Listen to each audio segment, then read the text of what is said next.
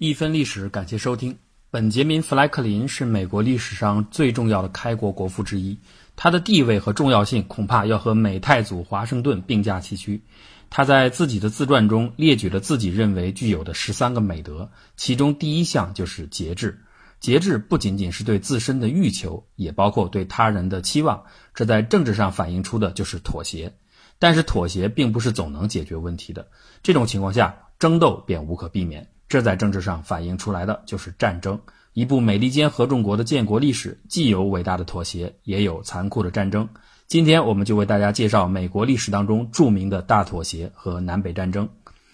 应该说，战争在人类历史竞争中，实际上一直扮演着主角。著名的战役和将领从来就是史不绝书。从某种意义上来说，通过战争来解决问题的倾向性，反映出了人类文明的程度。因为战争通常意味着强势一方不愿意和弱者分享利益，而更愿意全部占有，这并不符合现代人们的普遍认知。所以，相对于战争，美国建国过程中体现出的大妥协精神就更值得肯定。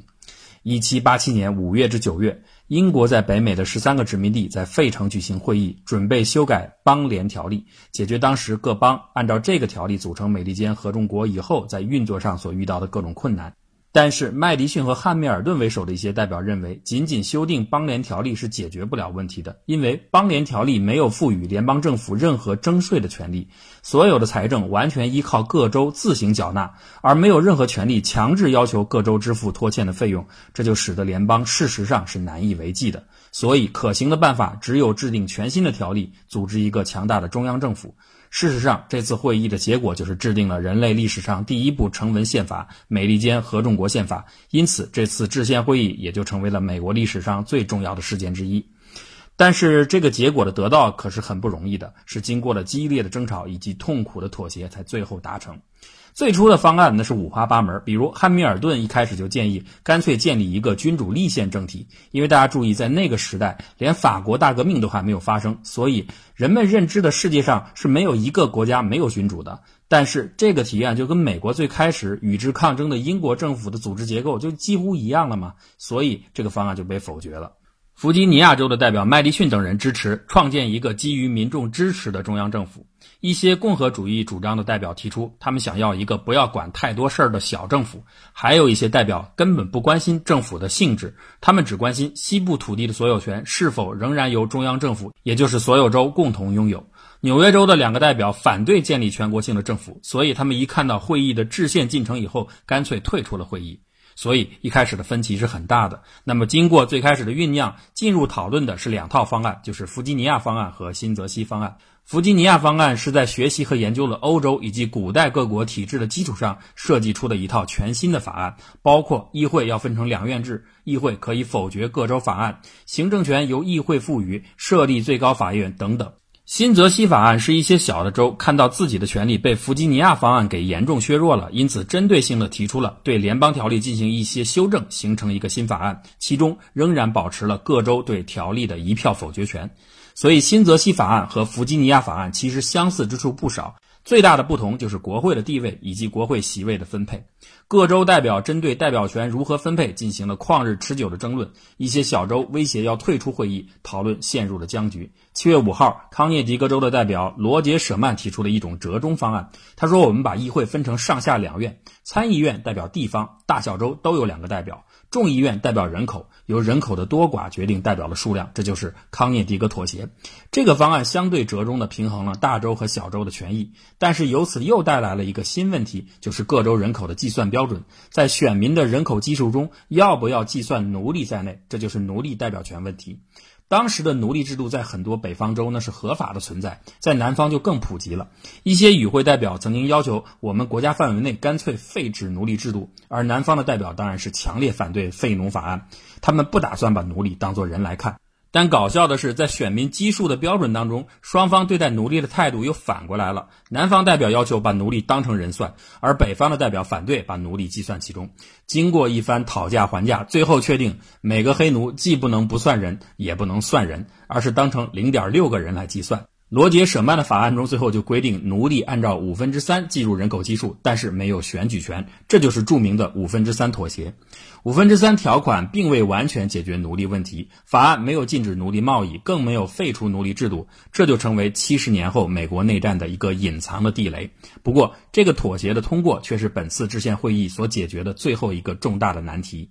但是会议的争吵却似乎注定一直要延续到最后一刻。九月十七号，当代表们最后一次聚会准备签署方案时，马省代表纳萨尼尔·格勒姆突然又提出了异议。他说：“我们都同意每四万个人产生一个众议院代表，但是我个人认为每三万个人产生一名代表会更好。”他的这个提议再次让会场中爆发了新一轮激烈尖刻的辩论。宪法的诞生似乎又出现了疑问。这个时候，主持会议但从始至终一直沉默的乔治·华盛顿站起来说：“现在我必须发言了，我支持这个提议。他能保证在政府中人民的声音更有力量。”华盛顿当时的威望那是如日中天啊！开国的国父那还了得？他此时的表态就让所有的代表都点头同意。至此，人类历史上第一部成文宪法终于通过。制宪会议虽然取得了成功，但是正如前面所言，奴隶制度的存废却在重要的妥协之中被搁置起来。而在此后的半个多世纪里边，它在持续发酵，最后酿成美国1860年内战。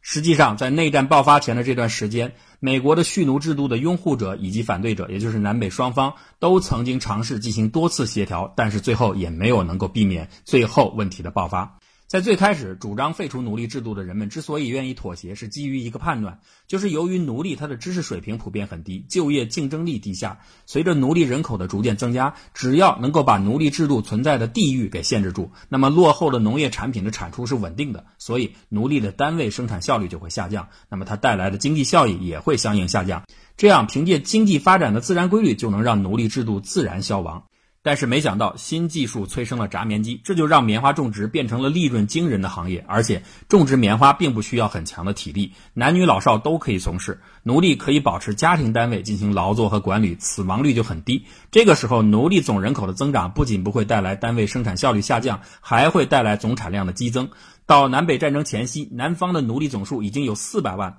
奴隶的价格一路飙升到一千八百美元，相当于北方技术工人三年的工资。奴隶经济的发展让南方越来越富有，再也没有转型为北方那种产业结构的动力和意愿。相反的，获得更多的土地倒成了南方奴隶主最大的诉求。这就和北方对待奴隶制度所能容忍的底线，那就是不废除也不扩展蓄奴范围，产生了矛盾。为此啊，南北双方玩起了平衡游戏。本来在独立战争后，南北双方在1804年约定，以北纬39度43分划定了一条梅松迪克逊线。分界线以北为废奴州，分界线以南为蓄奴州，这样双方阵营的数量刚好旗鼓相当。此后非常凑巧的是，加入联邦的新州大体都是一南一北成双成对，所以平衡局面一直保持，直到1819年密苏里问题的出现。密苏里是法属路易斯安那1803年购地案当中得到的土地当中的一块。1819年，密苏里申请成为新州，而南办的是梅松迪克逊线刚好穿过这个州，于是南北双方就各不相让，都要求把密苏里加入己方阵营。争执还没有解决，第二年缅因州也要求成为新州。最后，参议员托马斯建议，干脆密苏里成为蓄奴州，马萨诸塞州划出的缅因州成为自由州，将原定的分界线向南移动到36度30分。这就是密苏里妥协案。最最后，门罗总统批准了这个方案，但是这种妥协它不是解决问题的办法。相反，预示了更多的麻烦会接踵而来，所以当时的国务卿亚当斯就说：“密苏里妥协案只是一个巨大悲剧的开始。”密苏里妥协案维持了南北大概三十年的安静。一八三六年，德州独立，并在四五年并入美国，这随后导致了一八四六年的美墨战争。美国在一八四八年获得了胜利，得到了大片领土，但是新增领土的奴隶制存废问题重新开始激化南北矛盾，焦点就是一八五零年的加利福尼亚州。加利福尼亚原来在墨西哥管辖时是没有奴隶制度的，所以按理说应该作为一个自由州加入。但是这个时候联邦刚好是蓄奴州和自由州各十五个，所以加州加入哪一方就成了一个争夺的焦点。最后，一八二零年密苏里妥协的大功臣，七十三岁的亨利·克莱再度出山主持协调。他以北方支持逃奴法案的代价，交换南方同意加州成为自由州。逃奴法案就是限定所有逃向北方的奴隶必须遣返回去。对于这个法案，南北双方经过半年多的争吵，最后由参议院还是否决了。但是偏巧在这时，一直主张对南方强硬的泰勒总统突然过世。他的继任者菲尔莫支持妥协案，并且支持今后新加入的州是否蓄奴应该由当地人民投票自决。最后一八五零年妥协案成功过关。人民自觉，看来这是个好办法，但是短短四年后就被1854年发生的堪萨斯内布拉斯加的问题带进了死胡同。当时，伊利诺伊州参议员斯蒂芬·道格拉斯提出，让还没有开垦的内布拉斯加建立新州，但是由于这个州呢位于密苏里妥协线以北，所以应该属于自由州。但是这样多出来的一个州又会打破南北平衡，故此道格拉斯提议把内布拉斯加一分为二，增加一个堪萨斯州，然后让这两个州的人民用自觉的办法决定是否废奴。谁也没想到，这就引发了一个大问题。南北双方为了获得更多的选票，纷纷组织队伍从各地涌入堪萨斯，并最终在1856年酿成了流血冲突。林肯说：“联邦这座老房子看来已经彻底裂开了。”至此，南北双方再也没有调和的余地。你拍一，我拍一，一个美国要统一的游戏终于走到尽头。一八六一年，美国历史上最大规模的内战——南北战争爆发，这是美国有史以来最大的浩劫。四年间，造成了七十五万士兵丧命，四十万伤残，数以百万的平民受到波及，伤亡人数超过了美国之后所参加的历次战争的总和。内战换来的结果是，南方不再脱离联邦，国家维持了统一。一八六五年二月一日，美国前总统林肯签署批准了宪法第十三条修正案，废除了奴隶制度。这一天也是美国的自由日。然而，需要说明的是，很多人认为南北战争最重要的起因就是为了废除奴隶制度，这是不完全正确的。如果是，那为什么不早一点爆发废奴战争呢？实际上，奴隶制度只是一个导火索，深层次的原因还是政治妥协的能力面对政治利益冲突，最后失去了转圜的空间。南方各州认为，唯一能够保证自己利益的方法就是脱离联邦，而北方并不愿意让国家分裂，故此爆发了战争。你可以注意一下，林肯总统的阵营当中就有四个北方的蓄奴州，而这些州在林肯发表的解放黑人奴隶宣言当中是被允许继续保持奴隶制度的。你还能说林肯的初心就是简单的为了解放奴隶吗？林肯自己在战前就表示过，为了维持联邦的统一，他并不在乎是否保持奴隶制度。当然，最后胜利后的他签署法案废除奴隶制度，这仍然是值得肯定的。妥协和战争是两件对立但又相互依存的武器，更多的使用妥协而非战争，看起来更加符合文明进步的大方向。为什么是这样呢？或许我们再看看富兰克林在美国制宪会议最后的讲话，能够带来一些思考。他说：“对宪法中的部分条款，我并不完全赞成，但我不能肯定我永远不赞成，因为许多我过去以为是正确的观点，现在发现是个错误。我如果发现这部宪法已经接近完美，我将会大感吃惊。我也认为这部宪法将会使我们的敌人大吃一惊，因为我们的敌人正乐于听到我们的国策濒于分裂，以便达到他们扼住我们命运的目的。”所以，先生们，我对这部宪法很满意，因为我们没有更好的了，同时也因为我们无法确定它不是最好的。